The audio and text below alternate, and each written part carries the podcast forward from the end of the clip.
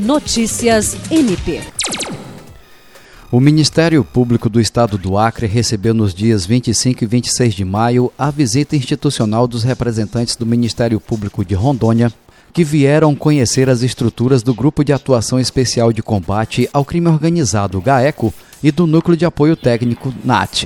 A comitiva foi composta pelo coordenador do GAECO rondoniense, Anderson Oliveira, o coordenador de Planejamento e Gestão, promotor Tiago Nunes, e o diretor de Tecnologia da Informação, João Ricardo da Silva.